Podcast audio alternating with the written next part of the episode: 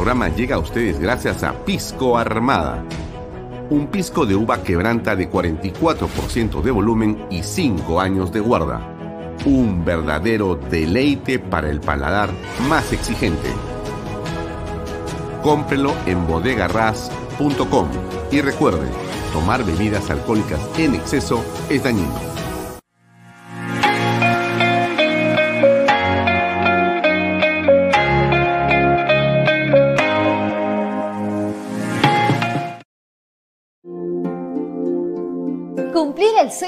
Casa propia puede ser realidad. Hoy conoceremos el testimonio de Edwin Colos, quien junto a su familia está viviendo en las lomas de Yura. ¿Cómo estás, Edwin? Hola Libertad, así es. Hoy con mi familia estamos viviendo el sueño de nuestra vivienda propia. Y esto fue posible gracias a las opciones que nos brindó GPR Inmobiliaria. Y lo mejor es que las opciones se adaptan a la necesidad de cada familia, con cuotas mensuales desde los 935 soles. Así es, hemos decidido crecer como una familia independiente y tener nuestro propio espacio. Por eso hemos adquirido una vivienda Capulí que tiene una sala, un comedor,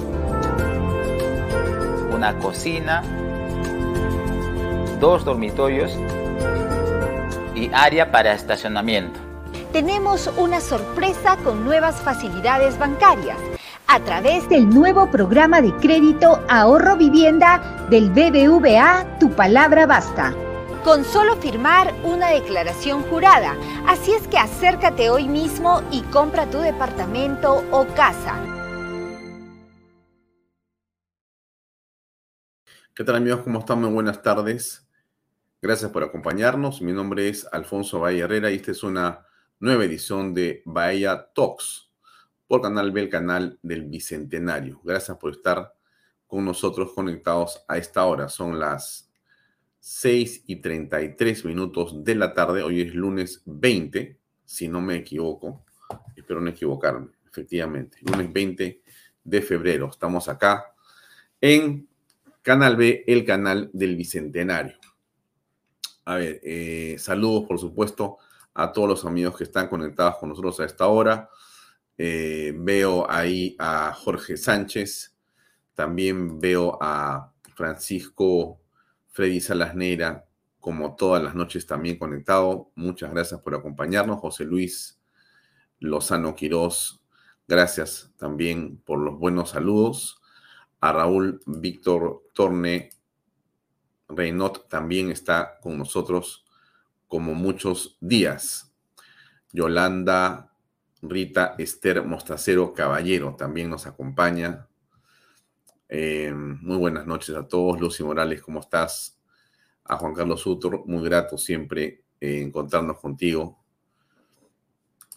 También a César Nureña y a todos los amigos que se conectan a Canal B el canal del Bicentenario. ¿Cómo están? Muy buenas tardes. Arrancamos la semana el día de hoy, lunes. Hoy, eh, para que lo sepan bien, tenemos eh, una entrevista eh, con la doctora Marta Chávez. Así es, la doctora Marta Chávez, que ha sido presidenta del Congreso, ha sido también congresista y es una lideresa del partido Fuerza Popular, va a conversar con nosotros hoy a las siete y cuarto en torno a varios temas, algunos de los cuales se van a deducir. La pregunta que hemos puesto ahí es cómo hacer política para lograr consensos, ¿no es cierto? Porque sin consensos eh, es muy difícil que avancemos. Y en esto, amigos, como yo le vengo diciendo a usted, lo venimos conversando aquí desde hace algún tiempo, usted entiende perfectamente que si la, digamos, eh, el bloque democrático en el país no se pone de acuerdo, si no existe un consenso para tener eh, planteamientos que se acerquen y, por cierto, candidaturas que también se sumen entre ellas mismas y no se obstaculicen. Si no se hace eso, pues eh, se puede perder completamente el control del país. Y yo creo que usted más o menos a estas alturas de lo que viene ocurriendo en nuestra patria, entiende perfectamente a qué me refiero.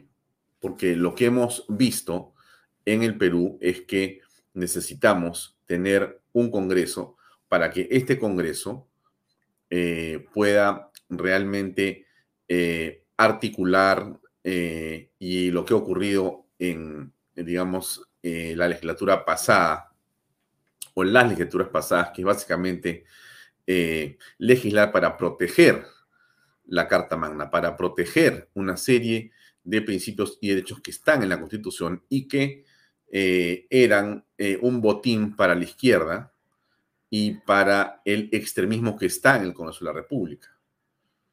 Gracias a un puñado de congresistas de centro, de centro derecha, de derecha, algunos no quieren que los llamen de derecha, pero no importa. En realidad, olvidémonos de si son de derecha o son de izquierda. Han habido buenos congresistas que han logrado salvar la eh, Carta Magna y salvar el orden constitucional en el país en los últimos años, dos años, en este año y medio, año y, digamos, siete meses que tiene el Congreso de la República, pues han habido tanto en las manos de la señora Mari Carmen Alba como en las manos del señor eh, José Williams, pues se ha podido eh, consolidar eh, nuestra Carta Magna y hemos logrado avanzar a pesar de los nubarrones a pesar de Pedro Castillo y todo su grupo de corruptos y de, eh, digamos, fascinerosos, ¿no? Algunos están ya en prisión, otros están fugados del país, pero como fuere que sea, se ha logrado detener la impronta de corrupción que venía, digamos, eh, atacando al Estado. Esto se ha logrado hacer, entre otras cosas, por eh, el grupo parlamentario democrático podrán ponerse de acuerdo, podrán tener candidaturas que sean eh, para la presidencia en conjunto, para el Congreso, eh, de manera que se pueda sumar no solamente 66 votos, sino que puedan haber 70, 80 o 90 votos de patriotas democráticos de centro y derecha que puedan y nos permitan pensar que tenemos cinco años para construir nuestro país o reconstruirlo, o estaremos, digamos, a merced de las huestes de Bermejo y compañía. ¿Qué piensa usted? ¿Qué cree usted? Vamos a ver eh, cómo es que eh, se logra articular la política y por eso la pregunta que poníamos aquí era cómo hacer política de la buena, cómo utilizar la política desde el punto de vista aristotélico, cómo poder juntar las voluntades para lograr consensos que nos permitan avanzar en un futuro para encontrar la concordia esencial para que el país pueda desarrollarse. Esas preguntas y otras más eh, vamos eh, a planteárselas a la doctora eh, Marta Chávez. Varias cosas que comentarles. también está el día de hoy el programa Perfiles con Pepe Mato. Va a estar Fátima Arrieta, una estupenda entrevista y conversación que va a tener hoy a las 8 de la noche dentro del bloque estelar, que como usted sabe, arranca a las 4 de la tarde termina a las 9 de la noche. Ese bloque en algunos casos se repite, que es parte de la programación de Canal B, el canal del Bicentenario. No le he dicho nada, pero solamente para, bueno, le repito, porque es bueno decir estas cosas siempre, ¿no?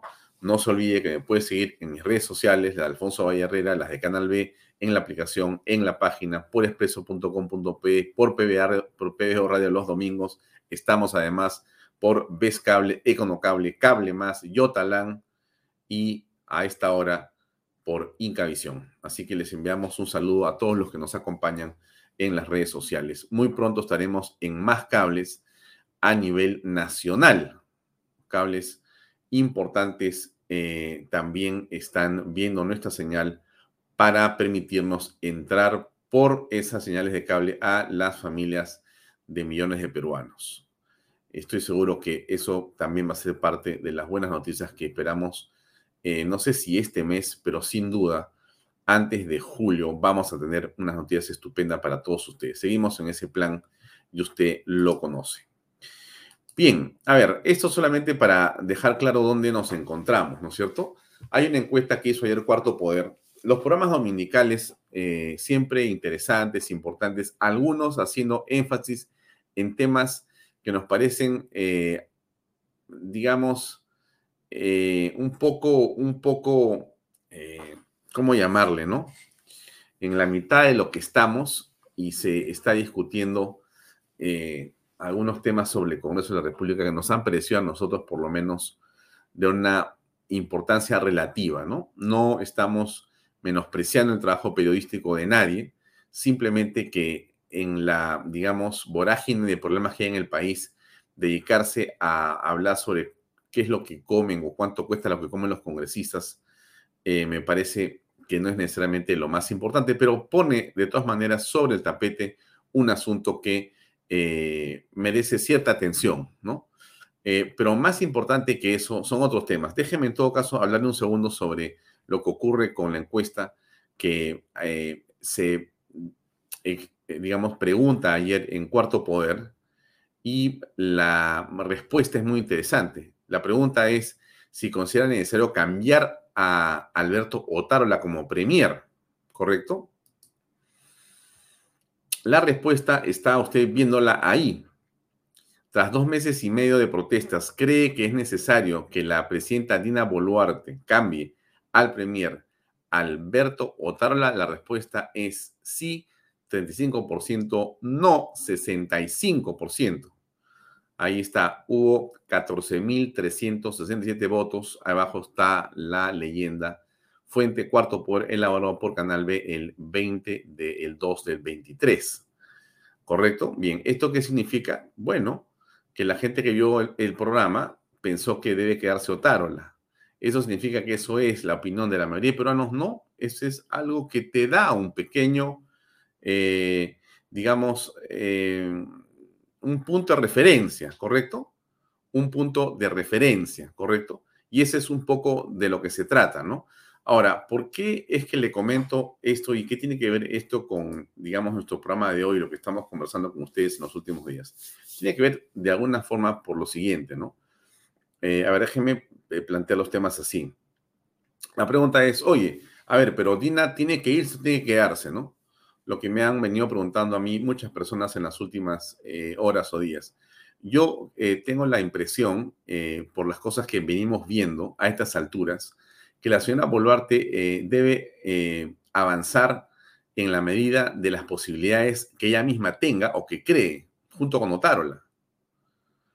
Em, bajo ninguna circunstancia eh, debe hacerse lo que la calle a pedradas quiere imponer. Eso me parece un error. Y por eso es que yo he señalado desde el principio que me parece absolutamente contraproducente hacerle caso a la calle en el sentido de que como están esgrimiendo eslogan de que reelección o adelanto de elecciones para que salga el Congreso, el Congreso tiene que ir. Yo creo que el Congreso no se tiene que ir. Creo que el Congreso tiene que quedarse a terminar el mandato porque fue elegido democráticamente el 28 de julio eh, del 2021 en adelante hasta que cumplan los seis años y se acabó el tema. O sea, tienen hasta el 26 y eso fue lo que votaron la mayoría de peruanos.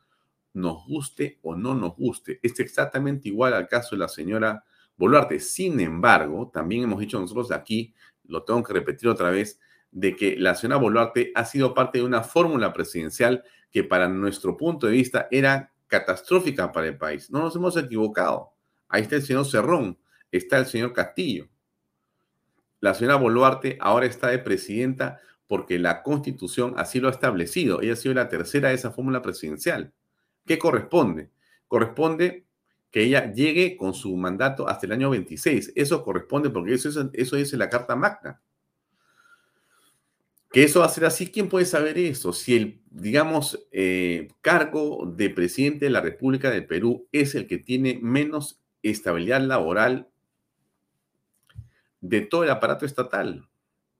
Lo hemos visto así en los últimos años. Entonces, lo que hay que ver hoy es cada día en su afán para ver hasta dónde se logra avanzar.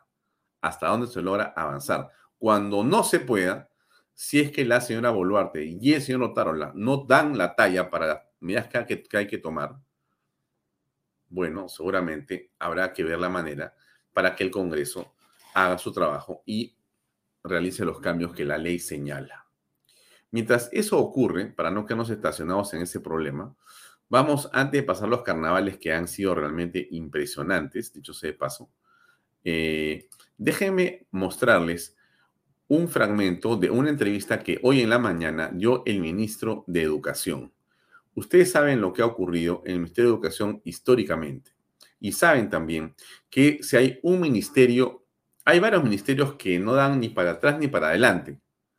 ¿No es cierto? Hay varios ministerios que en realidad en el país son, sinceramente, una especie de desastre, ¿no es cierto? Donde no, no puedes esperar nada de, de ellos, ¿no es cierto? Uno de ellos es el Ministerio de Educación, otro es el de Salud, otro es el Ministerio eh, digamos, de inclusión social, eh, otro es el de trabajo, otro es eh, el de cultura, y así puedes ir juntando los ministerios que no hacen nada prácticamente. No pasan los ministros, pero no ocurre nada. Entonces, hoy estuvo en la mañana el ministro de Educación, un hombre que en realidad a mí me sorprende porque parece, por lo que he escuchado, creo que la segunda vez que lo escucho, debe ser uno de los hombres eh, con mayor sentido de la realidad de las últimas décadas en la educación peruana que tiene un cargo de esta naturaleza. Porque ha hecho cosas de una sencillez muy grande, pero de una verdad rotunda que deberían llamar a la reflexión, ¿correcto? Déjenme ponerle un fragmento de dos minutos y medio o algo así para que usted escuche de lo que se trata lo que ha ocurrido en el Ministerio de Educación en, en los últimos años. Ahí va, por favor.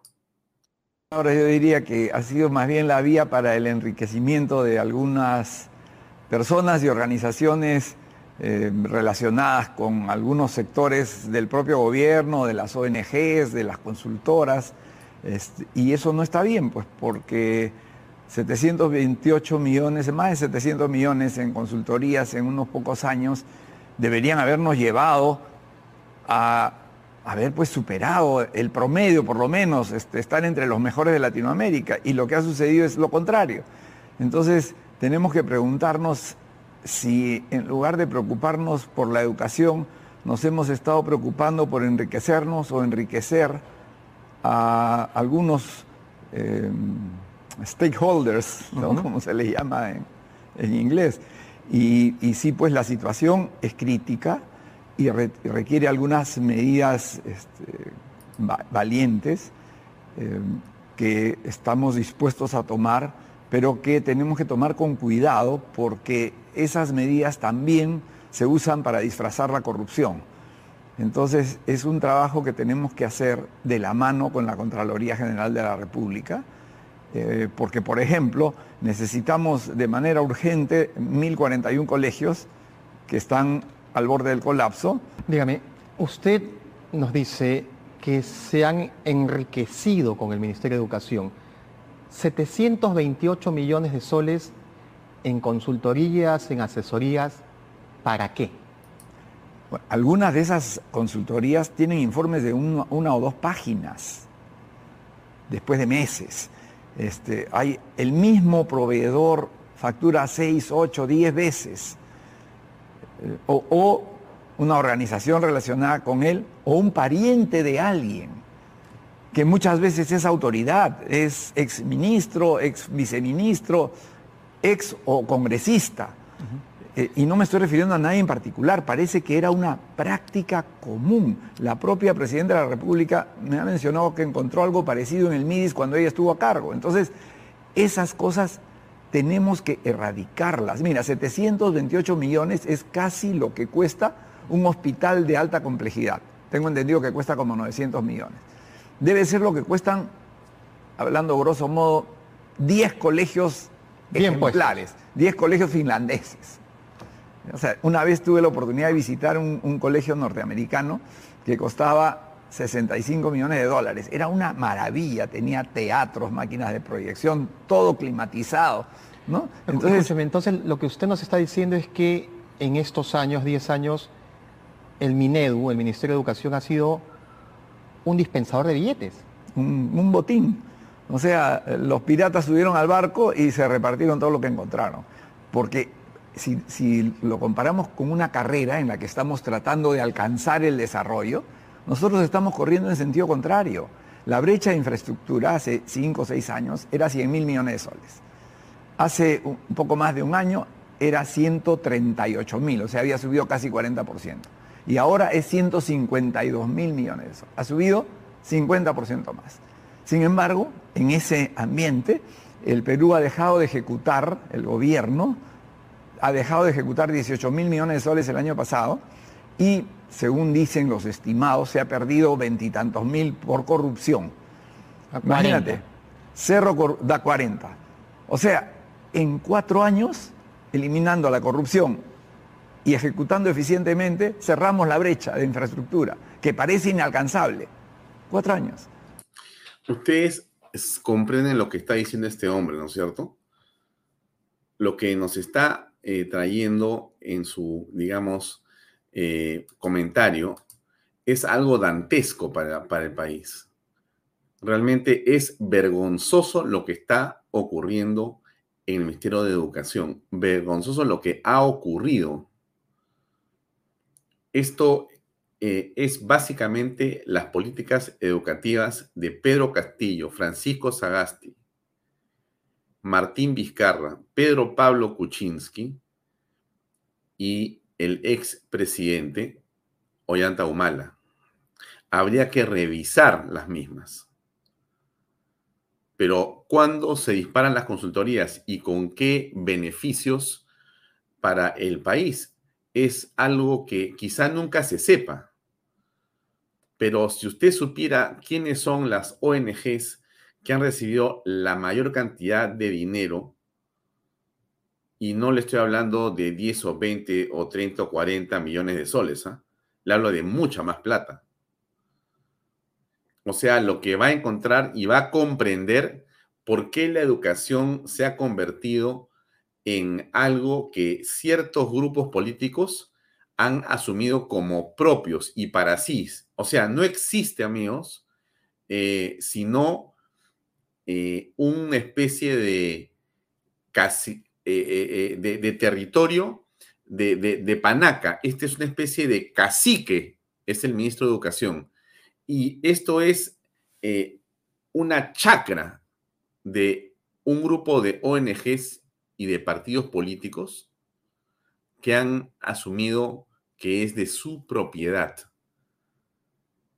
y que ellos facturan lo que usted no puede ni imaginarse, porque para hablar de los 80 soles por cada menú de los congresistas, seguramente le faltan twitters, le faltan megas para poder eh, desesperarse para decir que por qué le dan a un congresista un celular o por qué le dan una lato, porque sea de viaje, no sé, pues a Ica o a Chincha. Pero para hablar de los miles, de los cientos de millones de soles que se han metido al bolsillo, estos sinvergüenzas, porque muchas de estas cosas, o una gran mayoría, no han servido para nada. ¿O acaso usted cree que esas consultorías han mejorado en algo la educación de los peruanos? Cero, absolutamente. Es lo que dice el ministro. ¿Qué nos cuesta hacerlo? En 16 meses de gobierno de Pedro Castillo, tres ministros de educación, ¿qué se hizo? Un colegio, se construyó un colegio. En 16 meses. En 16 meses. eso sí, se reconoció y se impuso al FENATEP, un sindicato que según ustedes los periodistas han investigado y han encontrado, es un brazo legal de Sendero Luminoso. Eso sí se hizo bien, ¿no? Y ya, bien, por decir algo, además rápido y contra la ley aparentemente porque ya hay una medida cautelar que ha interrumpido la entrega al FENATEP de la derrama magisterial. Sí, eh, una estupenda entrevista de Canal N, hecho sea de paso. Los nombres de las consultorías y las personas está publicado efectivamente en la O, en la OCE. Uno puede averiguar y solamente va a salir, y ha salido ya algo el día de hoy y va a seguir apareciendo. el nombre de las personas, congresistas, exministros, actuales congresistas y demás personas, otros escondidos bajo las ONGs. O sea, todos esos opinólogos que usted conoce, ¿correcto? Y que están en sus portales digitales hablando, hablando y hablando, todos esos han pasado y pasan, pero no pasan con su nombre y apellido. Se meten a las ONGs, por eso es que están dando vueltas ahí, y de ahí viene la plata, plata, todo lo que hacen. Ese es el problema que tenemos en el país. Ese, ese es una parte gruesa del problema. La plata se va, pero como si fuera agua, y no hay quien controle esto. Y por eso es que los ministerios de educación son una especie de botín, de botín. Ahora entra este hombre que hemos escuchado, este ministro, y por supuesto es muy interesante. Me imagino que al ministro le están buscando todos los esqueletos que hay en el armario para ver cómo lo sacan los esqueletos y a él cómo lo fusilan. Porque este señor, desde mi punto de vista, yo no lo conozco, nunca en mi vida lo he escuchado, ni lo he visto, ni sé quién será. Me encantaría conversar con él, voy a ver cómo consigo una entrevista con este caballero. Pero usted ha escuchado, ¿no es cierto? ¿Qué significa lo que está diciendo él? Que hemos estado, digamos, eh, capitaneados por un grupo de personas bien poco éticas, por decirlo menos, ¿no es cierto? que han llegado al Estado para servirse ellos y sus familiares y sus amigos. Y eso es lo que estamos apreciando con la declaración del ministro de Estado. Tiene ya él, eh, no sé cuánto tiempo, quizás sea un mes, no sé si le está desde el principio con la señora Boluarte, pero ojalá, ojalá eh, que se logre mantener eh, este ministro por lo menos hasta el año 26. Sería una revolución en el Perú si este hombre se queda y seguramente ayudaría mucho en el país que un hombre así se pueda quedar. Con esa, digamos, simpleza para ver las cosas y con esa honestidad que está demostrando con su opinión. Rosario Cazorla dice muy bien, caviares, dice. Sí, es evidente que han sido caviares, pero deberíamos saber qué caviares son, ¿no? Porque el día que se sepa eso, Miren, hay un montón de portales digitales que van a desaparecer en el acto. Los que están acá y los que están en Europa van a desaparecer en el acto. Oye, o sea que tú le cobras al Minedu a través de la ONG 50 mil, 100 mil, 200 mil soles. ¡Qué bestia! Provecho. ¿ah? Y por hacer nada, por hacer absolutamente nada, porque esas facturas y esos honorarios eran básicamente por hacer copy y paste, copas y copas, copias y pegas y no haces nada? ¿O usted cree que ha mejorado en algo la educación en el Perú? Año a año solamente se ha, eh, digamos, destruido la infraestructura, los niveles y en general todo lo que es la gestión educativa es un desastre absoluto, absoluto. Bien, y, parte del problema es esto que ha ocurrido en la SUNEDU, ¿no es cierto? Todo eso es lo mismo, es la misma historia. La misma historia plata que va a ONGs, ONGs que pagan a medios para que estos digan una versión de las cosas y se mantenga el statu quo para que puedan seguir cobrando. Eso es todo. Toda la historia es esa, no hay otra. Por eso es que hay, digamos, una, un salto inmediatamente contra cualquiera que quiera tocar algo en la educación. Usted quiere mover una piedra y le caen todos los epítetos, las campañas, los periodistas, y usted por eso ve en ciertos medios a personas que hablan sobre las bondades del sistema educativo, la manera, cómo tienen que ser los libros y no sé qué, la forma en que la SUNEDO tiene que actuar, la, esto y lo otro. ¿Usted, ¿Usted se ha dado cuenta de eso? Bueno, eso es básicamente pura mermelada, pura mermelada. Bien, eh, varias cosas más antes de pasar eh, a la entrevista con Marta Chávez, que es a las 7 y cuarto, ¿no? Miren esta reflexión de este hombre en torno a lo que son las, los reclamos y todo este tema. Miren ustedes, escucha usted, este hombre viene del Ande, ¿ya? O está en el Ande, y nos dice lo siguiente, escucha. Hermanos de todo el país, hoy me encuentro en el anexo de Yanamisa del distrito de Lucre, provincia de Aymaraes, del departamento de Apurímac. Las viviendas de esta comunidad, si comparamos con las grandes ciudades, más o menos se encuentran dispersas a una distancia de 6 a 7 cuadras aproximadamente. Y vamos a ver si el Estado está presente en este lugar. Hay servicio de luz, agua potable. Muchos de nosotros, cuando hemos mirado a las grandes ciudades, somos testigos de que hay poblaciones de 500, 1000, 2000 habitantes que no tienen los servicios básicos durante muchos años. ¿A qué se debe? Los gobiernos locales del distrito de Lucre en estos últimos años han trabajado con lealtad y compromiso de servicio a sus comunidades para poder desarrollarlas. Hermanos de Apurímac y de Puno, ¿qué les parece que en lugar de perder el tiempo por Dina Boluarte, luchamos o protestamos a que haya una participación directa de los ciudadanos en la fiscalización de nuestros gobiernos locales, regionales. Señores, déjenme decir, lamentablemente hay demasiada corrupción en las provincias y nosotros somos parte de ello al no reclamar un buen desempeño de gobierno de ellos. Primero, luchemos por nuestras agendas locales. Luego vayamos por las agendas regionales. Y así podemos escalar por una agenda nacional. Bueno, hermanos, para terminar, les voy a hacer escuchar una fracción de la música regional.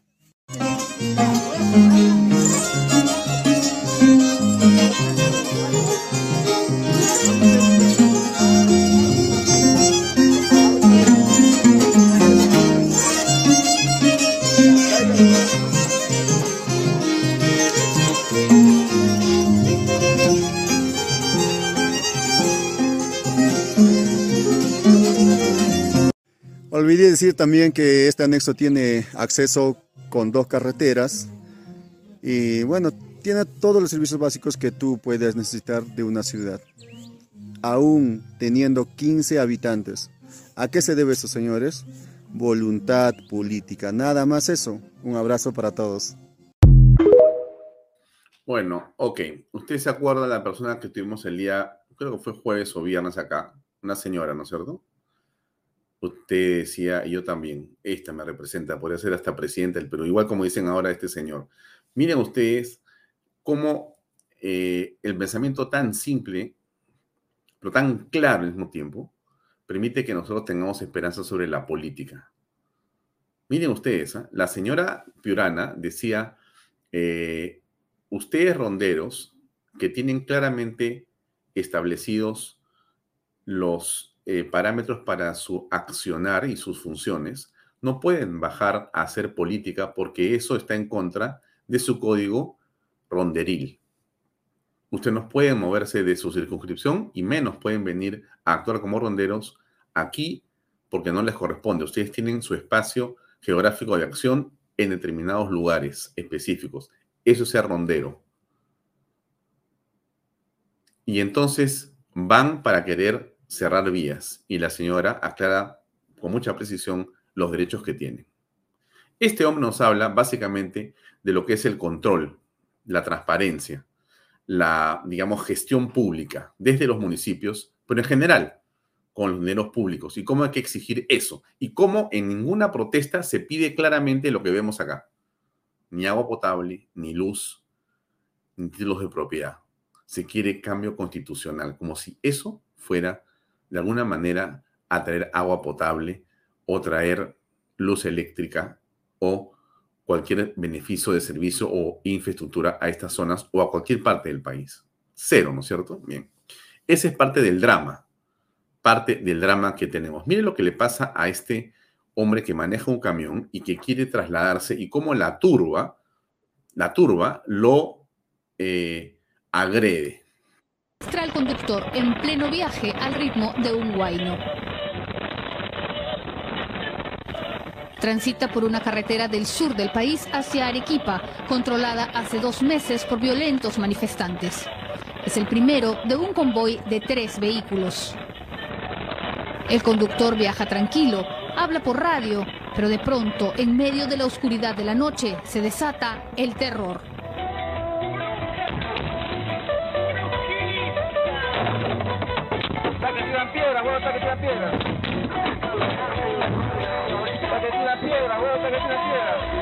Las luces del camión permiten distinguir la figura de dos atacantes que recogen piedras y las lanzan contra la cabina.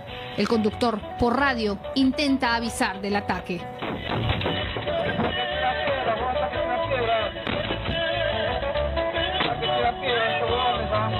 El chofer trata de huir de retroceso, pero los manifestantes atacan con más piedras.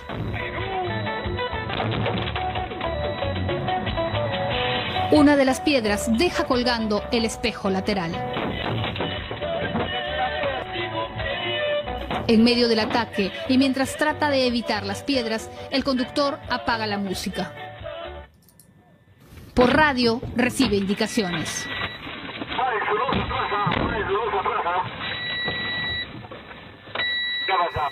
Parece que acabó el ataque, pero de repente viene lo peor.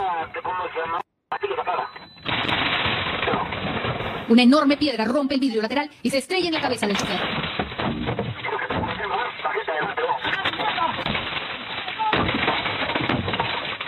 Continúa el ataque y la parte trasera del asiento se convierte en el mejor lugar para guarecerse.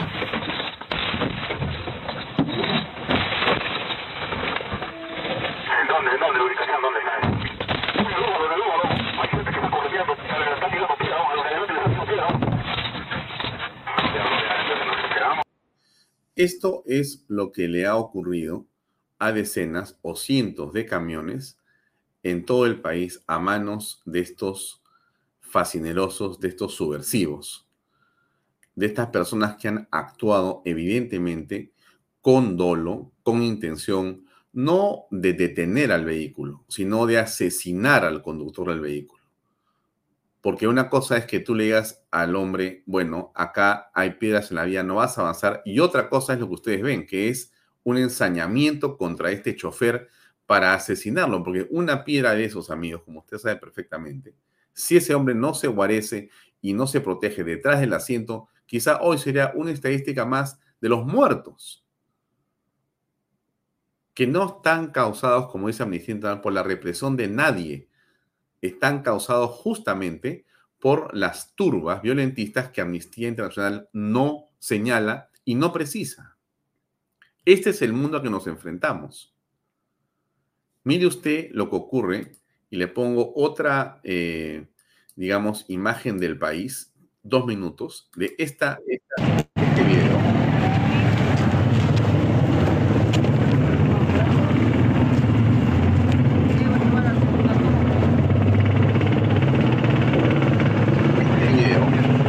lo que muestra son cómo las personas han salido en Puno a vender en la calle porque no tienen otra cosa que hacer. Mire usted, mire usted. Mire usted.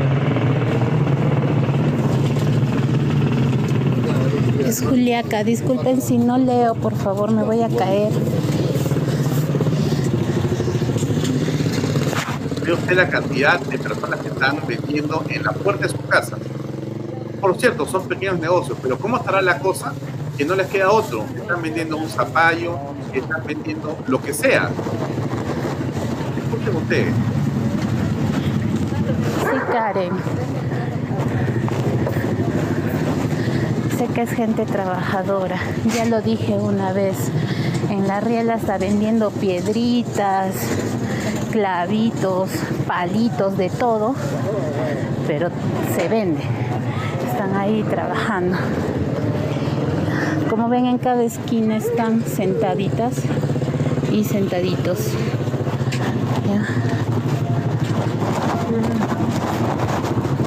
Por acá voy a ir y voy a llegar al bypass.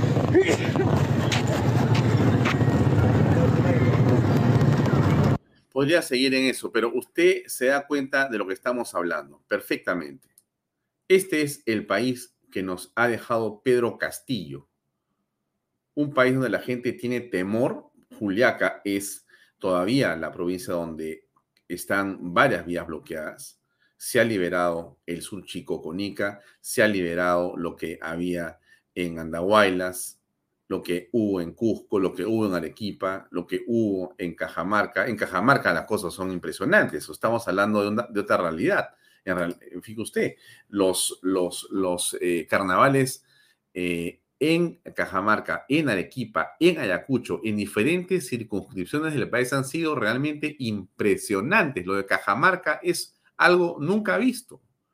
Hemos hablado con dueños de hoteles que tienen los hoteles de 40 o 50 habitaciones tomados hace 15 días por turistas y continúan hasta este momento y seguirán toda la semana. Han batido récords absolutos los cajamarquinos. Están tapados, así le digo, ¿ah? escucho bien, tapados en plata los cajamarquinos. Restaurantes, bienes y servicios, transporte, hotelería, tapados en plata.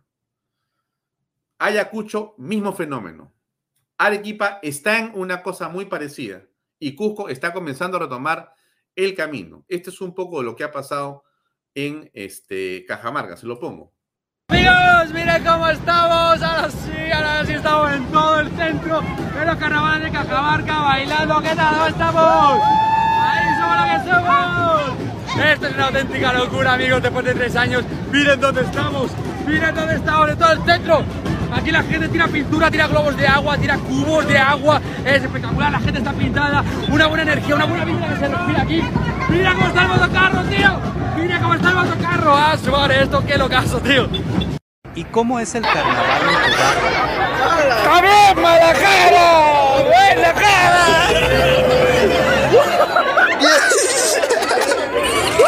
¡Buena! ¡Vamos,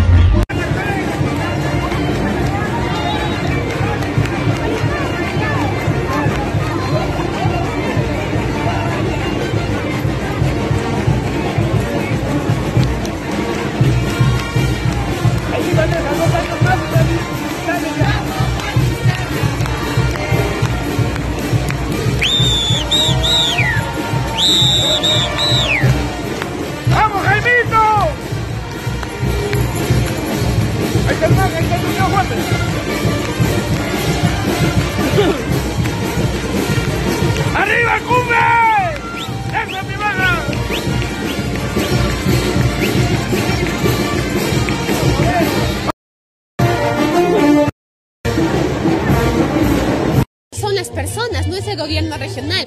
No es que, por ejemplo, se diga, ah, vamos a colocar un- una banda de músicos en el parque, todos nos reunimos a bailar porque está la banda de músicos. En realidad no es eso. Simplemente la gente sale y disfruta. Y eso es algo que no se puede parar. un mensaje finalmente para los jóvenes que son los que más disfrutan, los más alegres en este carnaval. Bueno, la verdad es que mi mensaje va a ir dirigido hacia los jóvenes y a la niñez. Decirles que hay que valorar nuestra cultura, hay que seguir con esa tradición tan bella, no hay que dejar que se pierda el tiempo. Nosotros no solamente somos el presente, sino también el futuro, para que siga avanzando esta fiesta más alegre del Perú y mejore cada año.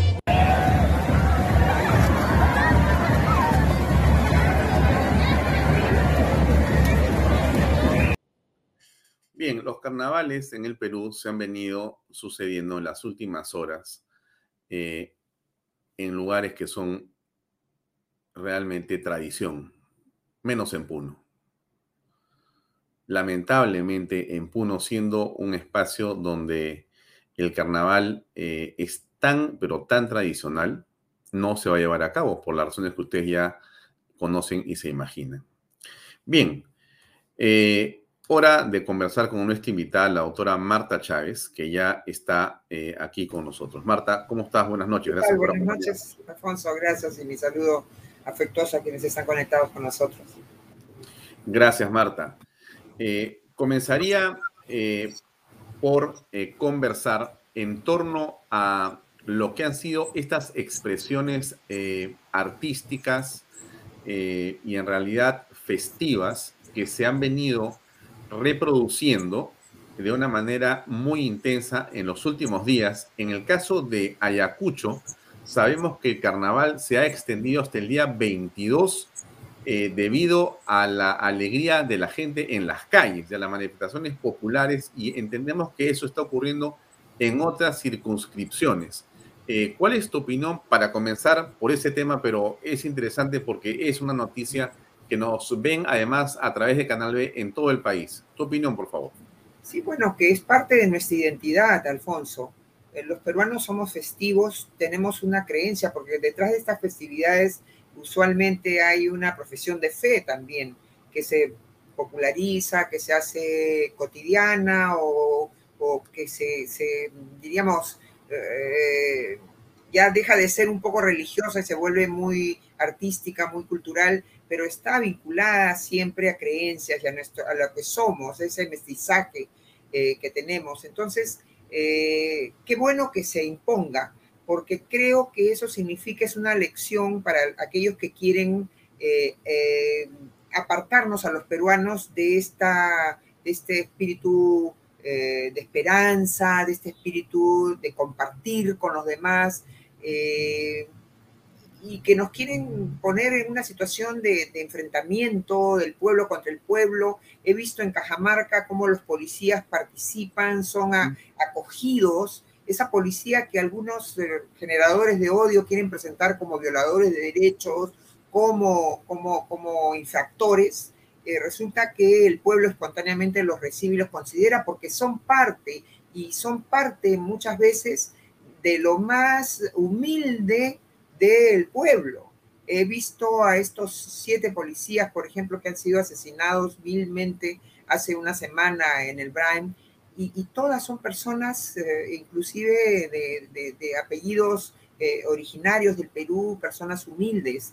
Entonces, qué bueno, Alfonso, que se, que se produzcan, y que se impongan estas festividades como en Cajamarca, en Ayacucho, que, que señalabas, porque eso, ese es el Perú y, lamentablemente por los eh, mensajes tan nocivos que han salido al exterior, quizás haya muchos peruanos que estén participando y qué bueno, pero mm. gran parte de los extranjeros que podían haber venido a participar de esas festividades, porque Ayacucho es una ciudad también que está muy presente en, eh, eh, en el turismo extranjero, qué decir de Puno, que lamentablemente no se ha producido, y Cajamarca lo mismo, entonces, pero me imagino que se ha reducido de todas maneras, a pesar del entusiasmo eh, de, los peruanos y de los propios cajamarquinos o los ayacuchanos, debe haberse reducido y, afectado también las reservas respecto de, gente extranjera. Ahora, ¿cómo eh, se explica la contradicción o, digamos, el antagonismo entre un Cajamarca vibrante, festivo, y un Puno eh, más bien en una situación de parálisis y triste, apagado. ¿Cómo se explica esa contradicción? En un mismo país tenemos dos realidades que normalmente competían en la alegría y en la festividad, una apagada, insisto, y otra encendida al máximo. Sí, yo creo que es la mala influencia directa que hemos denunciado desde hace más de un año y, eh, por informes de la propia población, yo tengo amigos en Juliaca que me señalaban esto, eh, es la, cercanía y ese flujo que ha habido eh, negativo, nocivo, desde el régimen de, Evo Morales, que está en el poder aún cuando él no sea presidente, porque su ministro de Economía por 12 años es el actual presidente, ¿no?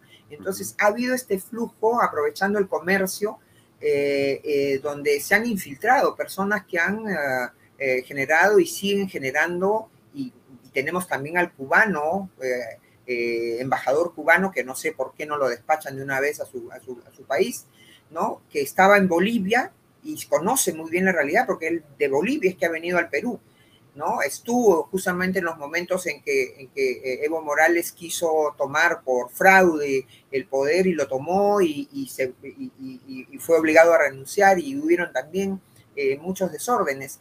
Y entonces se ha permitido esto y no sé por qué el gobierno de la señora de la señora Boluarte permite que este señor siga. Hace poco se ha compartido en redes, no sé si serán auténticas, fotos de este señor en el sur del país aparentemente vinculado y pretendiendo seguir eh, eh, eh, asusando estas actividades. Entonces yo creo que es la mala influencia que se, ha, que se ha tenido y que tiene que ver también con el narcotráfico, Alfonso, porque hay avionetas, hay flujo de avionetas de narcotráfico eh, bolivianas entrando y viniendo al país, ¿no? Entonces, eh, yo creo que es, es, esa, es esa cercanía, esa mala influencia lamentable que, ojalá que los haga ver a los puneños eh, que, están perdiendo muchísimo. ¿no?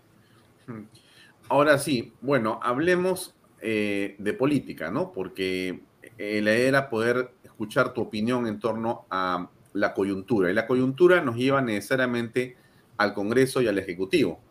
Comencemos por el Congreso y apreciemos lo que ha sucedido en las últimas semanas. Intensamente, a través de, eh, digamos, operadores políticos, ciertos medios y ciertos grupos congresales, eh, se ha pedido, eh, de acuerdo hasta pancartas que aparecían en ciertas manifestaciones violentistas, que se cierre el Congreso o que se adelanten las elecciones, que se implante una asamblea constituyente y que haya una nueva constitución, además de que debería renunciar la presidenta Dina Boluarte, entre otras cosas más.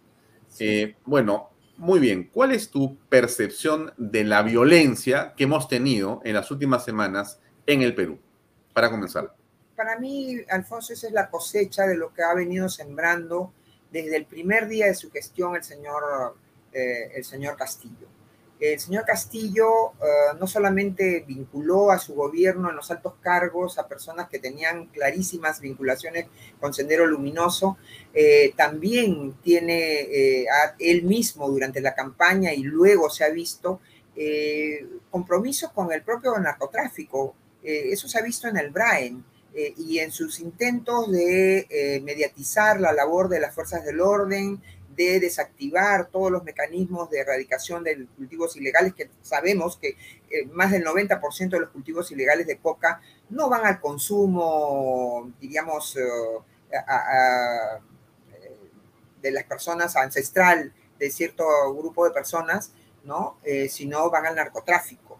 Y entonces, eh, eh, desde el primer momento del gobierno del señor Castillo, ha habido una clarísima infiltración de Sendero Luminoso, con el FENATEP también, que no sé tampoco por qué hasta el momento no se anula el reconocimiento al FENATEP, que lo intentaron hacer antes del gobierno del señor Castillo y lo primero que hizo con el primer día con el con el señor Iber Maraví en el Ministerio de Trabajo reconocer a esa organización que está conformada por personas vinculadas claramente al Sendero Luminoso, al Movadef, a las caras nuevas de, de, de a los parapetos nuevos de, de, Sendero Luminoso. Entonces, yo creo que eh, eh, todo lo que, lo que hemos venido viviendo y que ahora se, simplemente se concreta en esta excusa, ¿no? De renuncia de la señora de la señora Dina Boluarte, además hago un paréntesis, ella ha sido parte de todo este tinglado por 17 meses.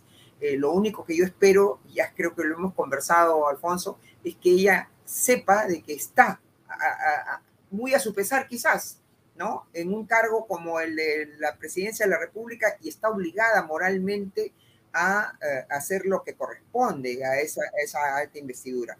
Entonces, pero todo lo, esto que hemos vi, vi, vivido lo ha sembrado el señor Castillo. Ha sido a propósito y, y luego de producido su, su, golpe de Estado y su fracaso en mantener ese golpe de Estado que para mí se ha dado. No, no es que fue fracasado, no. Lo dio el golpe de Estado, pero eh, se, se, agotó en muy, pocos, muy pocas horas. Eh, todo esto estaba pensado y ya ha estado sembrado y hay mucho dinero en juego dinero que inclusive se debe haber sacado del propio erario nacional y que falta investigar la Contraloría, qué ha pasado con los bonos y los, los apoyos directos económicos por, por miles de millones de soles. ¿no? Y que supuestamente iban a beneficiar a personas en condición de extrema pobreza, pero creo que han servido para fidelizar y contactar a estos sediciosos, estos eh, revoltosos que luego eh, también yo digo, ¿por qué no están la mayoría de ellos detenidos? Si están las cámaras, está probado que han incendiado y destruido propiedad pública, privada, han agredido a personas, han, eh, han eh, asesinado a policías de la manera más vil, más cobarde. Entonces, yo creo que todo esto, Alfonso, ha sido perfectamente premeditado y, el señor Castillo, si no se quedaba, esa era su respuesta, ¿no? Esa era su respuesta y creo que solamente son excusas. La, renuncia de la señora Boluarte y el ahora el darle el impulso a la Asamblea Constituyente, que no es sino parte de todo este tinglado, eh, eh, revela pues que, estamos en manos o, que hemos estado, estamos bajo el ataque de, estas personas negativas para el país. Hmm. Bueno, entonces la demanda de la calle era eh, renuncia a Boluarte, adelanto de elecciones para que el Congreso se vaya. esa demanda de adelanto de elecciones para que el Congreso se vaya, ¿qué te ha parecido a ti? Sí, bueno, eh, en principio yo soy eh, contraria a eso, o sea, tengo, tengo eh, creo que también lo hemos conversado, tengo un conflicto de, de opiniones internas, ¿no? ¿Por qué? Porque yo pienso que en principio la gente debe saber y debe asumir que cuando elige a, un, a autoridades nacionales, en el caso del presidente de la República, congresistas, lo está haciendo por cinco años. Y la gente tiene que meditar y calibrar su participación. Y no solamente es cuando va a votar, sino cuando deja de votar. Cuando deja de votar, cuando omite ir a algún proceso electoral eh, eh, el día de las elecciones, está dejando que otros hagan, eh, tomen decisiones por ellos. Entonces, este, este, e, esta decisión que se toma para elegir a personas debe internalizarla a la gente que lo hace por cinco años y está obligada a la gente pues a escoger bien. Ahora, decididamente el poder ejecutivo, que es un superpoder, no lo podemos comparar con el Congreso. El Congreso ya lo hemos hablado también, Alfonso, varias veces, el Congreso apenas maneja el 0.5%, menos del 1% del presupuesto de la República. El gran poder es el poder ejecutivo, que tiene la, la chequera del Estado, que tiene los cargos en la administración pública, que tiene el uso de la fuerza, la Policía Nacional, la Fuerza Armada, dependen directamente del poder ejecutivo.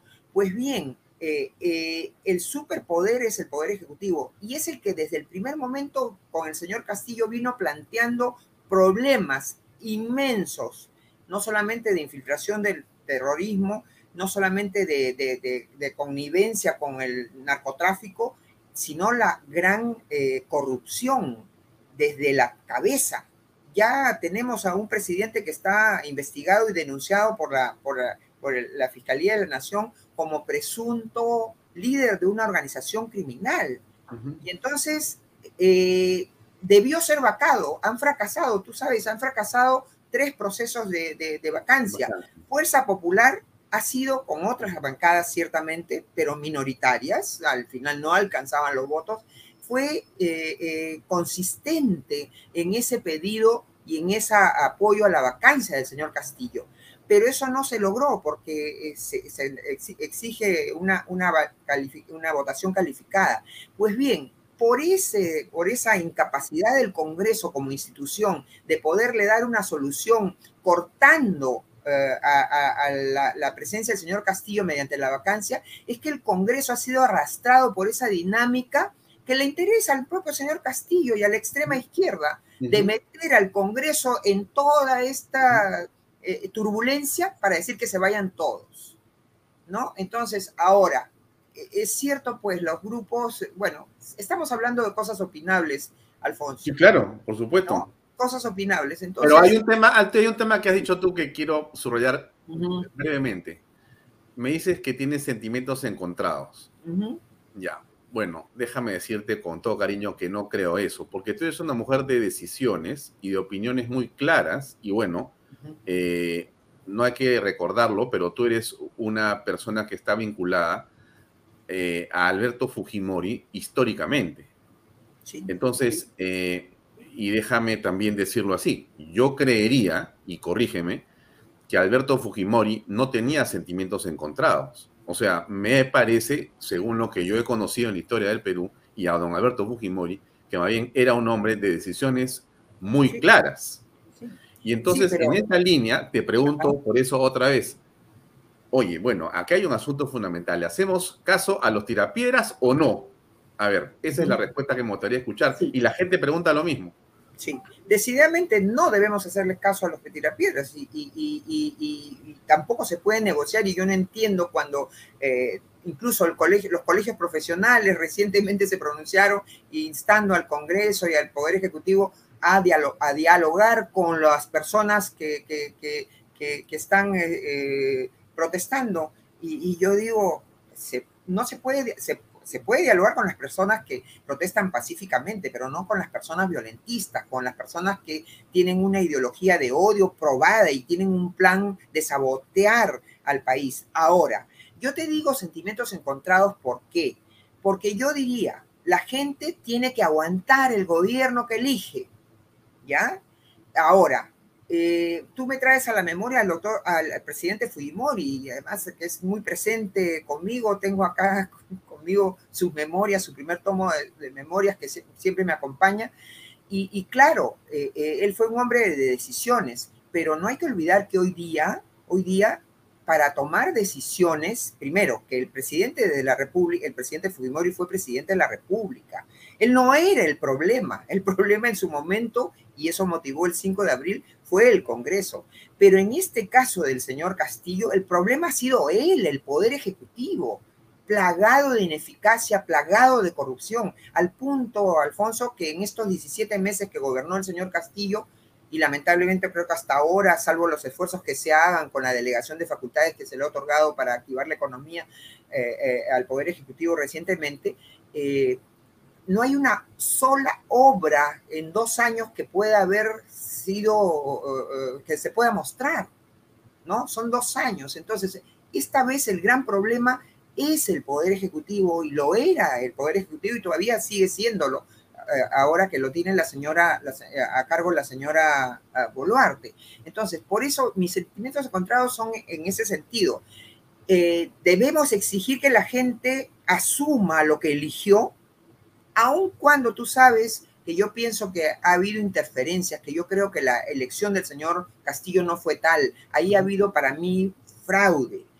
Y entonces, eh, pero aún así, aún así, eh, la gente tiene que acostumbrarse a asumir a las autoridades que elige. Ahora bien, mi otra, mi, mi reflexión es, ¿aguantará el Perú cinco años ya de un castillo que felizmente él mismo logró excluirse, pero de una señora Boluarte que ha sido parte del problema, que no no toma las decisiones que, hemos esperado, porque gran parte de la violencia que se ha vivido en estos dos meses ha sido debido a que la señora Boluarte y su presidente del Consejo de Ministros no tomaron las medidas necesarias para sujetar e impedir que, la violencia escale. Entonces, es, a eso me refiero con sentimientos encontrados. Y yo sí creo, si me preguntas claramente, yo no creo que deba haber adelanto de elecciones no creo que debe haber adelanto de elecciones, sobre todo luego que ya el señor Castillo, uno de los principales problemas, ya él mismo se desmarcó y él mismo eh, puso las, las condiciones para, para estar donde está, ¿no? Mm. Claro, porque escucho tu, tu pensamiento y claro, veo la foto de Alberto Fujimori, eh, recuerdo nuevamente y lo señalo que eres tú una digamos, representante del Fujimorismo clásico y una conspicua eh, Fujimorista. Y entonces me pregunto, como todos se preguntan en el chat y nos hemos preguntado en las últimas semanas, ¿a qué se debió la acción eh, de Nano Guerra García a nombre de la bancada y del Fujimorismo, que también ha secundado la propia Keiko Fujimori en el sentido de que la salida a la crisis es el adelanto de elecciones congresales, que es la parte que no se termina por comprender, por lo menos eh, no lo justifico yo, pero tú lo interpretas como, por favor. Sí, bueno, fue darle una oportunidad al Congreso, porque no te olvides, eh, Alfonso, que ya la señora uh, Boluarte había señalado eh, eh, su, decisión de que se adelanten elecciones. Y como se vio de que no se iban a adelantar, no se iba a lograr los votos para confirmar la, el adelanto de elecciones al 2024, entonces Fuerza Popular lo que hizo es antes de que caduque y se tenga que archivar y por un año esa iniciativa de adelanto de elecciones, quiso salvar la posibilidad de, de continuar debatiendo y por eso planteó esa alternativa de eh, el adelanto de elecciones al año 2023. Pero fue como un mecanismo de, bueno, le acusan todo al, Fujimorismo.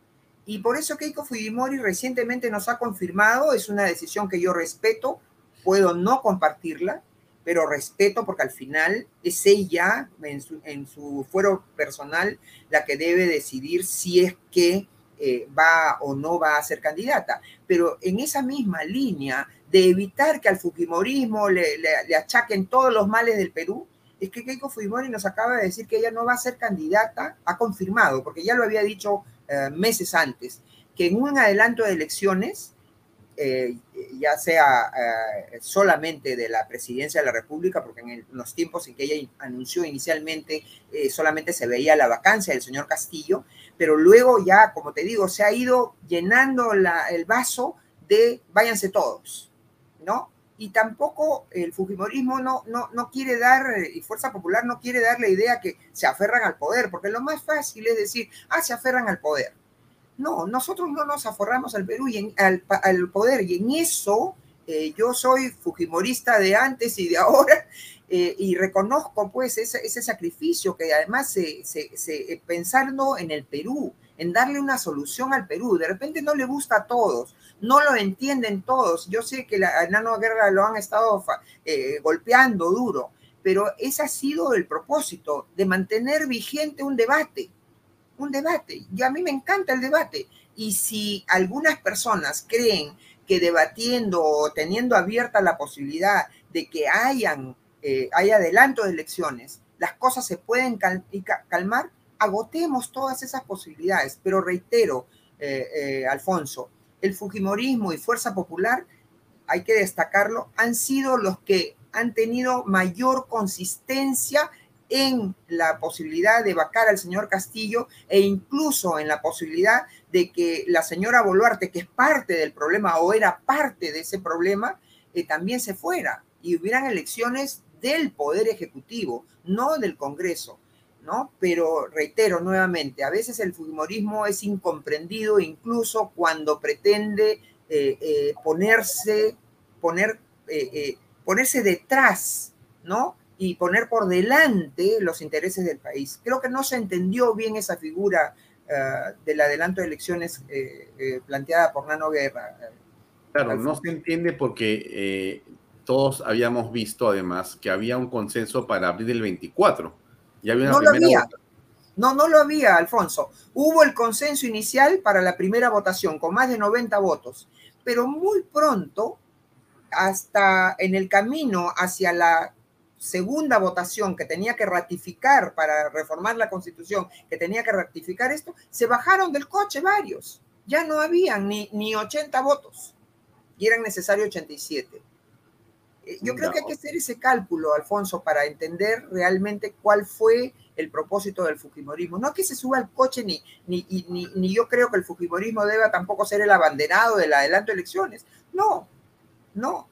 Pero eh, eh, es necesario también que el Fujimorismo sea entendido en sus razones, sea eh, comprendido. No se aferra el Fujimorismo al poder.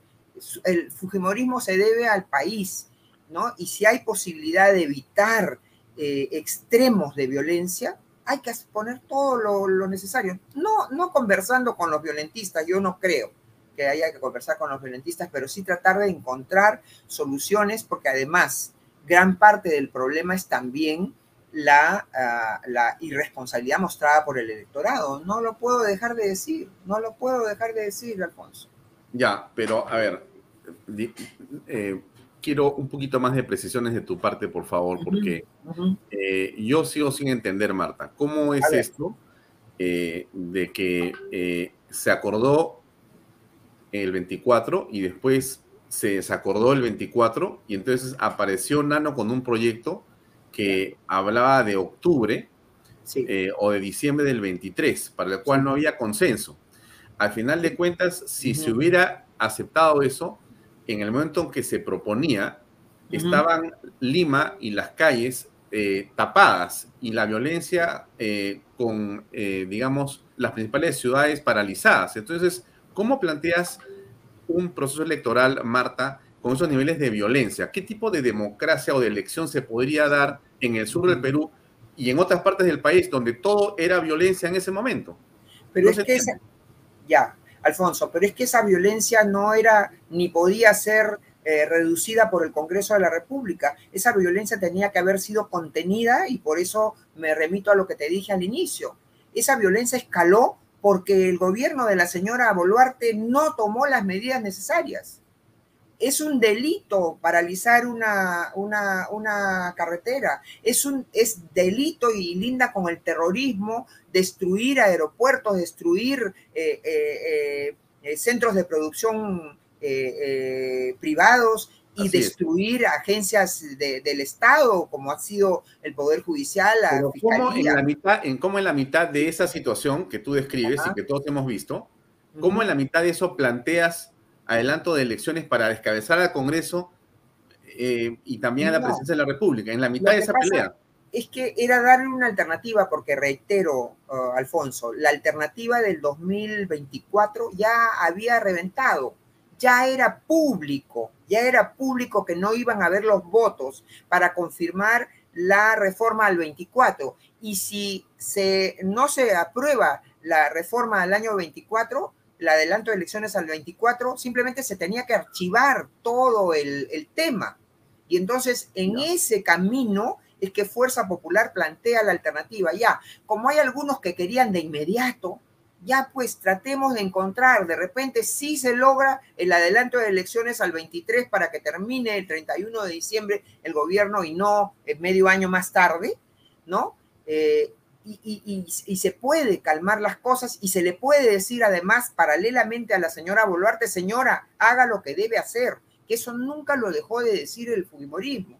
Fuerza Popular siempre ha pedido que el Estado afirme eh, el principio de autoridad, siempre ha señalado su distancia respecto de actos de violencia como expresión de, opinión popular. Entonces, eh, eh, creo que eso es lo que no se ha logrado entender. El Fujimorismo no es que se, quiera pues que se vayan ya de una vez, no, pero si eso permite que se siga debatiendo el tema, si eso eh, puede significar para algunas personas una, una tranquilidad, bueno, intentémoslo, reitero. Yo, en mi opinión personal, quisiera, eh, estoy más inclinada a decir que apechuguen y se esperen hasta el 2026, pues, porque eso fue lo que escogieron. Bien, y eso habría que decirle también a la bancada fujimorista ahora. Bueno, la bancada fujimorista ha hecho, eh, reitero, Exactamente lo que tú has dicho. O sea, yo cogería las palabras de Marta, le pondría un quote y diría, eh, Nano, lee, apechuga No. y aguanta hasta el 26. No, es que él lo sabe, Nano lo sabe, pero reitero, Nano y la bancada de Fuerza Popular lo que han querido es darle al Congreso la alternativa de que el tema pueda seguirse discutiendo y no se bloquee, porque se iba a bloquear cuando ya no hay los 87 votos para confirmar la segunda o la ratificación, la segunda votación y la reforma para el 2024, ahí quedaba bloqueado el tema. Lo que ha hecho Nano y la bancada de Fuerza Popular es permitir que el tema siga. Y felizmente se ha permitido que siga, porque mal que bien y con las incomprensiones y todo, ahora se ha tomado la decisión de que el tema, a pesar de que ha sido bloqueado, eh, pueda seguirse debatiendo eh, en esta legislatura, ¿no? Entonces... eh, Pero eh, esta legislatura ha terminado. Claro, pero va a seguir no, no hasta, hasta el año legislativo, mejor dicho. Valga Claro, aclarar. pero Porque me- es por año legislativo que se decide. La ¿no? reconsideración del congresista eh, eh, de Renovación Popular eh, ha hecho que el tema quede ahí. Punto. Sí, claro, claro. Pero reitero, yo creo que al final, eh, Alfonso, eh, lo que puede lograr tranquilidad para el país no es solo el que podamos seguir debatiendo el tema, sino lo que puede traer tranquilidad. Primero, es esto, que el propio pueblo, lo que habíamos hablado al inicio, que el propio pueblo. Cajamarca, eh, Ayacucho, le demuestren a los violentistas que ese no es el camino, ¿no? Le demuestren a las personas que, que- eso de que la constitución y nueva constituyente, si, si, el, si en Chile tenemos el ejemplo más cercano, eso ha fracasado, ha servido para que personas que nunca hubieran tenido participación política en un cargo político lleguen al poder, estén dos años, tres años, gasten dinero y al final no se apruebe nada, se quedan igual. Entonces, eh, eh, yo creo que lo que, lo que, lo que, lo que termina al final calmando las cosas es que se el Estado afirme el principio de autoridad, que la gente le demuestre a los que están equivocados y a aquellos violentistas eh, eh, que no, el peruano no quiere ir por ese, por ese camino, ¿no? Yo creo que eso es lo más importante. eh, Sí, sí, sí, sí, sí, me, me queda clarísimo el pensamiento eh, y yo percibo una contradicción muy fuerte, lo digo Ujú. con la misma franqueza que siempre Sí. conversamos, Marta, Ya. y también estoy de acuerdo con tus palabras en el sentido que lo que tiene que respetarse es la Carta Magna, lo que tiene que imponerse es el Estado de Derecho y lo que no se puede bajo ninguna circunstancia es aceptar el dictado desde la calle, cualquiera que sea este, porque si hacemos eso hemos perdido el sentido del control del Estado y eso es renunciar a todo, mejor nos vamos. Y si lo que quiere- pasa, lo que Sí. pasa, Alfonso, es que yo veo que las cosas no son tan sencillas. Hay mucha gente que no es violentista, hay mucha gente que no es eh, eh, de los odiadores, que está engañada porque, porque y, y- y que cree claramente y se cree el cuento. Por ejemplo, hay mucha gente que honestamente cree que el Congreso es el superpoder. Y no es cierto. Por eso yo siempre que puedo digo, el problema y el tema es el poder ejecutivo. Hay gente que cree que el Congreso celebra contratos, que el Congreso eh, eh, gasta el presupuesto de la Pero, ah, pero ahí te hago la pregunta, una pregunta. Pero Sí. el Congreso ha demostrado ser un superpoder durante el gobierno de Pedro Castillo porque ha detenido a las huestes de la ultraizquierda que querían cambiar y destruir la esencia del Estado. Ha demostrado ser un poder muy importante. en, su, en sus límites, en, su, en la parte que le toca, en la parte que le toca. Pero Correcto. eso, eso casi no le afecta. El, el Congreso también ha nombrado al Tribunal Constitucional. Muy bien. Hemos, hemos avanzado en eso. Por supuesto. ¿no? Y, pe- y- pero, pero el Congreso, pero eso la gente no lo procesa de la manera eh, inmediata como nosotros lo procesamos. La gente lo que procesa y cree es que el Congreso pues crea empleo, que el Congreso celebra contratos, que el Congreso, etcétera, etcétera. Entonces, no que cree que el Congreso hace escuelas, que el Congreso construye carreteras, que el Congreso, etcétera, y no eh, eh, eh, ubica esas tareas en el Poder Ejecutivo. Entonces, también tenemos ahí una debilidad para poder, para poder, nos podemos plantar en el Congreso ya, las cosas así, tal cual, pero lo que debe hacerse es, Alfonso, es también trabajar para que el gran, el gran número de pobladores pueda entender. ¿Tú crees, cómo crees que tomaría la gente, eh, gente que, no es, que reitero, violentista ni vinculada a grupos de, de marxistas, etcétera, pero que cree honestamente, ah, el Congreso no ha hecho nada y entonces también debe irse? porque esa es la idea que le han metido. Por, no, no en vano, 17 meses han habido eh, eh, consejos de ministros en todo el Perú metiéndole en la cabeza a la gente cosas negativas sobre el Congreso, Pero ideas es- sobre el Congreso. esa es- esa es la historia del Congreso siempre. Pero mucho, no, no siempre, porque yo no he visto que hayan habido, como en, en otros gobiernos, ni siquiera en el gobierno del señor Humala, ni siquiera en el gobierno del señor eh, eh, Toledo, estos eh, eh, consejos de ministros descentralizados, donde se iba solamente a eh, envenenar Pero- la, pero- la- pero la la cabeza la mayor, la- la mayor campaña contra el Congreso la ha hecho este Martín Vizcarra y los medios de comunicación mermeleados pagados por el gobierno. totalmente, totalmente, ¿no? Y, pero, y- pero y en esa época, en esa época, el porcentaje del Congreso era 9% de aprobación.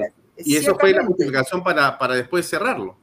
ciertamente, pero por eso, ¿no? Entonces, hay cosas, eh, eh, Alfonso, que el Congreso, el Congreso sufre situaciones que la genera desde el Poder Ejecutivo con su interés de, de generar esta- estas situaciones negativas hacia el Congreso. Ahora, ¿no? quiero aprovechar que estás acá para tocar otro tema y es el tema de cómo queda entonces. eh, no sé ya cómo llamarle, porque nadie quiere decirse de derecha porque todos hacen ascos a la derecha. Me da un poco de, no sé, risa a mí, porque todos se van al centro. Nadie se siente de derecha a derecha, puf, y, y yo soy del centro, dicen. Pero en todo caso, llamémosle así, el bloque democrático, para que nadie se vaya a sentir susceptiblemente tocado. ¿El bloque democrático queda de alguna manera, no sé, un poco dividido o tú crees que lo que ha ocurrido eh, entre Renovación Popular, Avanza País, Fuerza Popular, ese desentendimiento es básicamente para las cámaras, pero ustedes detrás de, has escuchado, crees tú que hay conversaciones y que más bien se podría plantear, por ejemplo, una candidatura propia para el año 2026 o para la elección que se, que se, que se proyecte? Eh, ¿Tú ves eso posible congresalmente, presidencialmente? ¿Ves la posibilidad de unirte con ellos o nada que ver? No, en primer lugar, eh, hablando de las etiquetas, a mí no me gustan las etiquetas. Yo prefiero definirme por lo que pienso más que decir que soy de derecha, de centro o de izquierda, porque decir eh, todas las etiquetas son reduccionistas para mí, ¿no? Mm. Es mejor definirse por, por el contenido, ¿no? Ahora, es, eh, eh, es, es bastante difícil. eh, ¿Qué pasa, Alfonso? Y lo digo con mi experiencia también en el Parlamento y, y sobre todo por lo que se ha vivido el año 2020, se vivió el 2019, pero sobre todo el, 2000, el 2020, con la elección pues de, de- de este señor Sagasti, ¿no? El oportunismo, el aprovechamiento, ¿no? No es muy fácil hacer consensos en el Congreso de la República, porque en primer lugar hay demasiados grupos, demasiadas bancadas, hay eh, personas que llegan y, ahí tiene que ver eso con cómo organizamos nuestro sistema político. Yo siempre he sido de la idea que para ser presidente de la República, por ejemplo, eh, la persona tiene que haber fundado su partido o por lo menos estado 5, 10 años en un partido. Nunca me han hecho caso en esas propuestas. Pero yo pienso, ¿qué pasa? Tenemos pues paracaidistas. Hoy día uno quiere ser presidente y se- eh, aterriza en un partido, compra un partido, ni siquiera tiene una ideología, tiene una, una trayectoria política. Entonces, eso se refleja también en el Congreso de la República. Y entonces, eh, no es fácil, no es fácil, aparte del tema debatible, opinable, y aparte del tema de que los partidos compiten para llegar al poder, para llegar al poder y hacer y poner su, en práctica su idea de país. ¿no? Entonces, no es muy fácil y ahí vienen los protagonismos personales, ahí viene la inexperiencia también, porque hay personas que llegan al Congreso sin mayor experiencia política y no se acostumbran y no saben qué significa, es, qué significa hacer eh, política. ¿No? Entonces vemos, vemos en el Congreso también hay pe- personas que surgen así de la noche a la mañana presidenciables, presidenciables. Entonces, es, no es fácil lograr el consenso. Ahora, yo espero que haya responsabilidad y en eso me quito el sombrero por Fuerza Popular. Fuerza Popular tuvo Hay una, hay una repregunta chiquita que te hace José Luis Lozano. Dicen, paracaidista de Fuerza Popular, Enano Guerra García. Bueno, no es, no es eh, eh, un paracaidista importante. Yo me estoy refiriendo a paracaidistas de los, de los candidatos a la presidencia, que son los más dentro de la idea de que el Poder Ejecutivo es el más eh, eh, eh, poderoso. ¿no? Un congresista es parte de un grupo de, una, de, un, de 130. ¿no? Entonces, veo a dónde quiere ir la, la pregunta. ¿No? No me preocupa en todo caso ese paracaidismo y no me estoy refiriendo a ese paracaidismo, me estoy refiriendo al paracaidismo de los que se sienten candidatos a la presidencia o presidenciables. Sin Porque, partidos reitero, políticos. que en este momento no hay partidos políticos. No tiene partido ¿Perdón? político. y- ah, Te, te refieres a los paracaidistas que no tienen partido político inclusive Así ahora es. y que están Así- buscando dónde aterrizar. Exacto, dónde aterrizar y que en el futuro inmediato, cercano, hace tres años, hace cinco años han aterrizado en un partido.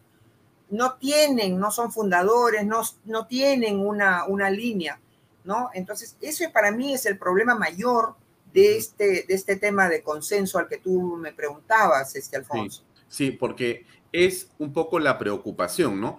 Eh, yo tengo la impresión, eh, Marta, que, y, y- y corrígeme por favor, porque se trata de que tú opines, pero yo te pongo una pequeña línea ahí y es la siguiente. Eh, frente a la debacle, déjame llamarla así, de la izquierda y de la extrema izquierda, frente a la evidencia del acompañamiento de los caviares en esa eh, eh, elección y en ese gobierno, eh, la derecha tiene una oportunidad muy importante electoralmente hablando en los próximos meses y años, a condición, de mi punto de vista, a que logren un consenso. ¿Ese consenso te parece, eso que yo te digo, te parece una oportunidad o, o tú crees que en realidad va a depender de personalidades y básicamente de, digamos, eh, líderes políticos la próxima elección y el futuro electoral de Perú? Sí, Alfonso, comienzo diciéndote que no me gusta ese concepto de la derecha, porque hay personas que dentro de supuesta esa derecha que se dicen de izquierda. Lo hemos visto en el señor Hernando de Soto, lo hemos visto en una persona destacadísima como, como el señor Gastón Acurio, creo que hasta uno de los señores de los dueños del banco de crédito también de- se decía que era de izquierda, ¿no? Personas que se dicen que son de izquierda. Hay además una derecha mercantilista que puede considerarse de esos empresarios que creen que, que se acercan al poder y, a- y a- y al protagonista que cree que le va a dar prebendas. Así Entonces, a mí no me gusta, comienzo por decirte, a mí no me gusta Mm. eso de que la derecha, yo diría un bloque, me gusta más el bloque democrático, el bloque de oposición, ¿no? Eh, yo espero que sí lo ha- a- haya posibilidades de acuerdo, ¿no? Aquellos que, por ejemplo, tienen un principio muy claro, defender la constitución y los contenidos que esa constitución tiene. Por ejemplo, muy bien. Ya eso puede ser una, una, una, una base para decantar y para ponerse de acuerdo. El Fujimorismo, dentro de eso, siendo el Fujimorismo, yo, yo siempre me precio, uh, Alfonso, cuando alguien me pregunta cuál es la ideología del Fujimorismo, yo digo, ahí está en la Constitución. Creemos en la vida, en la familia, en la iniciativa privada, en un Estado pequeño pero eficiente, un Estado que esté presente donde deba estar presente, ¿no? Y entonces, el Fujimorismo ya dio, una, ya dio un avance. Primero, señalando a Keiko que no va a ser candidata. Segundo, lo hizo en la, elección a la Municipalidad de Lima, que es el, la municipalidad, supermunicipalidad del Perú, ¿no? No presentó candidato a la municipalidad buscando que se apoye. Yo misma he votado por el señor López Aliaga, a pesar de que el señor López Aliaga cada vez que abría la boca golpeaba al Fujimorismo innecesariamente, ¿no? Y no entendía quiénes son sus, sus, sus, sus enemigos verdaderamente, ¿no?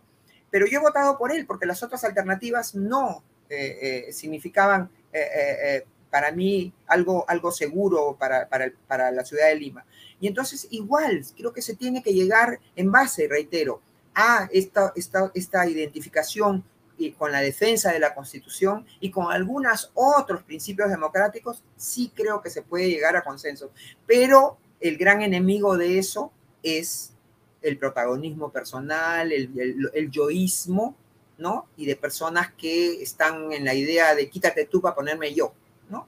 Y yo creo que, que es un trabajo eh, eh, que hay que hacer, pues, que hay que hacer eh, fuerte, no es fácil de entender y creo que dentro de ese trabajo está Fuerza Popular, dentro de esa línea está Fuerza Popular, a pesar de las incomprensiones, a pesar de las, de las diferencias, porque yo puedo tener una diferencia, por ejemplo, con la misma Fuerza Popular, ¿no? Mm. No, no, no, no planteemos estas cosas, o sí planteemos estas cosas, o este es el acento, este no, pero son temas de, opinables, debatibles. Al final lo importante es que todos demos señales de que queremos un Perú pacificado, un Perú donde las personas debatan, sí, intensamente, pero con respeto.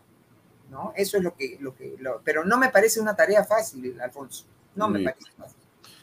Marta, son las 8. Eh, nos hemos quedado realmente con tres cuartas partes de las preguntas. La gente quiere, pero tenemos que detenernos aquí lamentablemente y dejarlo para otra oportunidad si tienes tiempo, con mucho gusto. Encantada, encantada. Continuar porque el debate político siempre es interesante contigo y, y poder conversar estos temas. La gente está muy entusiasmada y en todo caso te manda muchos saludos. Te agradezco mucho por tu tiempo, Marta. Gracias. Y como siempre, a tus órdenes, hasta otra oportunidad. Muy amable. Igualmente, Alfonso, un abrazo Gracias. grande y un saludo a noches. las personas que nos han visto. Gracias. Gracias, buenas noches.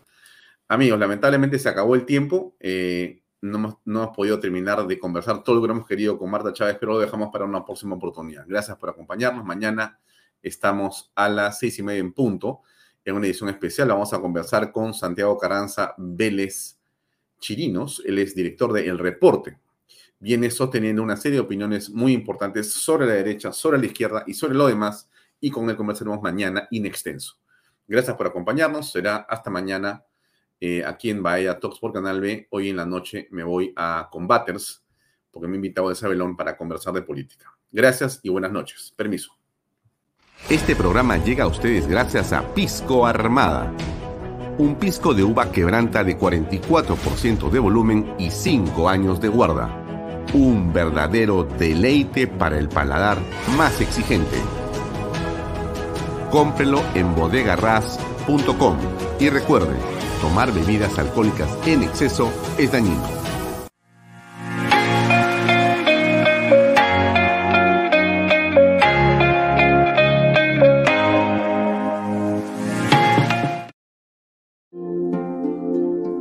Cumplir el sueño de la casa propia puede ser realidad. Hoy conoceremos el testimonio de Edwin Colos, quien junto a su familia está viviendo en las lomas de Llora. ¿Cómo estás, Edwin? Hola Libertad, así es. Hoy con mi familia estamos viviendo el sueño de nuestra vivienda propia. Y esto fue posible gracias a las opciones que nos brindó GPR Inmobiliaria. Y lo mejor es que las opciones se adaptan a la necesidad de cada familia, con cuotas mensuales desde los 935 soles. Así es, hemos decidido crecer como una familia independiente y tener nuestro propio espacio. Por eso hemos adquirido una vivienda Capulí que tiene una sala, un comedor,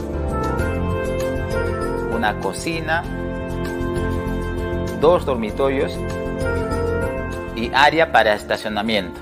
Tenemos una sorpresa con nuevas facilidades bancarias a través del nuevo programa de crédito Ahorro Vivienda del BBVA Tu Palabra Basta.